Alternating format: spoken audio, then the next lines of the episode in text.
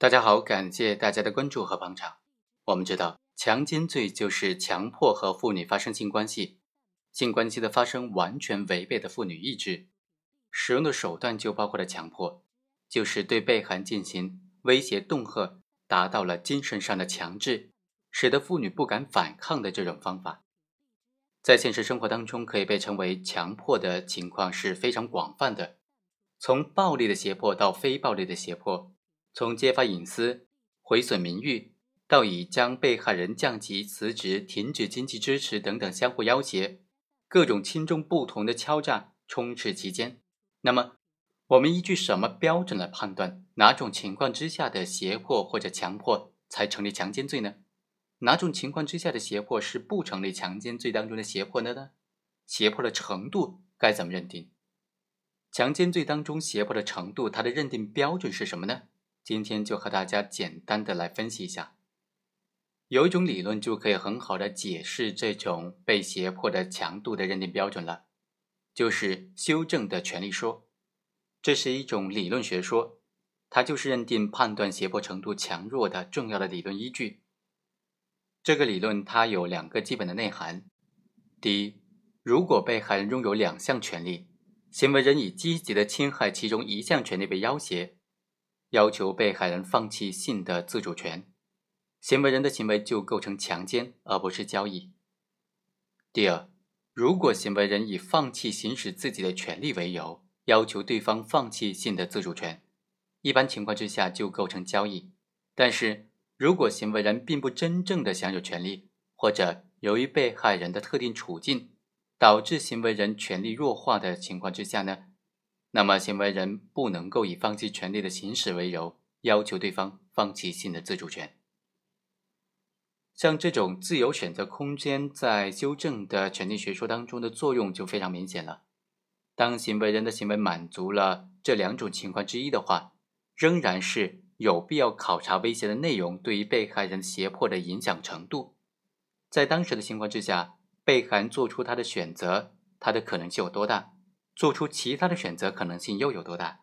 这种可能性越大，那么行为人构成强制的可能性就越小了。也就是说，如果被害人还有其他的选项，而且完全可以选择其他的选项，但是却没有选择，那么就说明这种胁迫的程度就没有那么高了。在这种情况之下，认定强奸就需要更加的谨慎。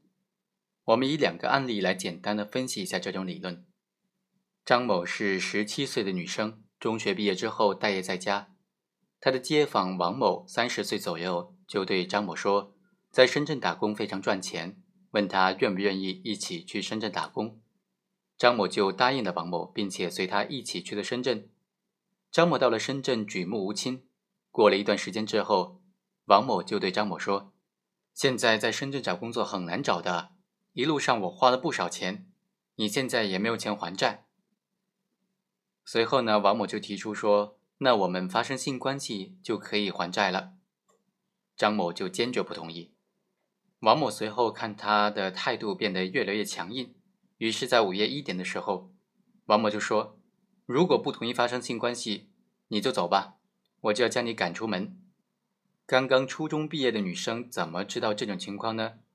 她怎么能够招架得住呢？一听王某这样的口气，就吓坏了。于是就被迫的答应了王某的要求，两个人发生了性关系。这个案件当中，被告人王某的行为构不构成强奸呢？就在于看他的这种强迫，他的这种胁迫有没有达到强奸罪的胁迫的标准。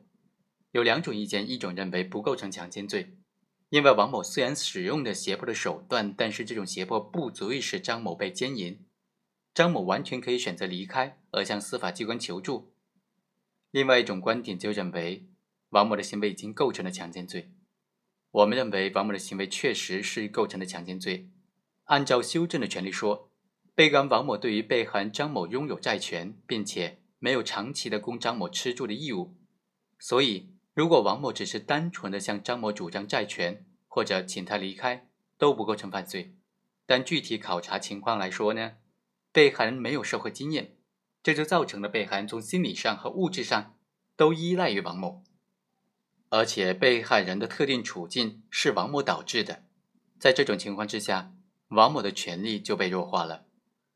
王某以放弃债权或者将张某赶出去为由，要求张某放弃性的自主权，王某的行为就更加容易构成强制，而不是性交易，所以王某的行为构成强奸罪。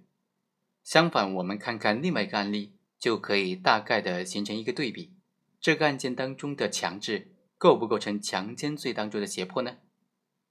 本案的主角是周某，他是某局的局长。二零零一年，该单位准备调整中层的干部，群众先测评，然后再由领导班子择优聘任。金某在群众测评当中名列前茅，但是由于单位当中没有人替他说话，在第一批班子选择聘任的时候呢，并没有考虑他。金某就要求周某来帮忙，周某就约他晚上详谈。当晚，金某到了周某的家里，只有周某一个人在家。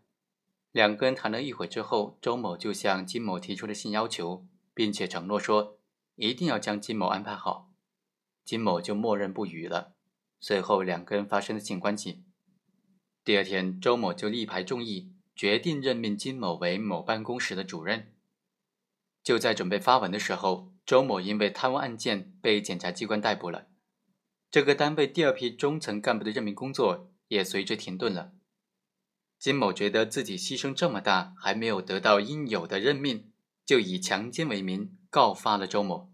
周某对此也供认不讳。但是本案当中，周某是否构成强奸罪呢？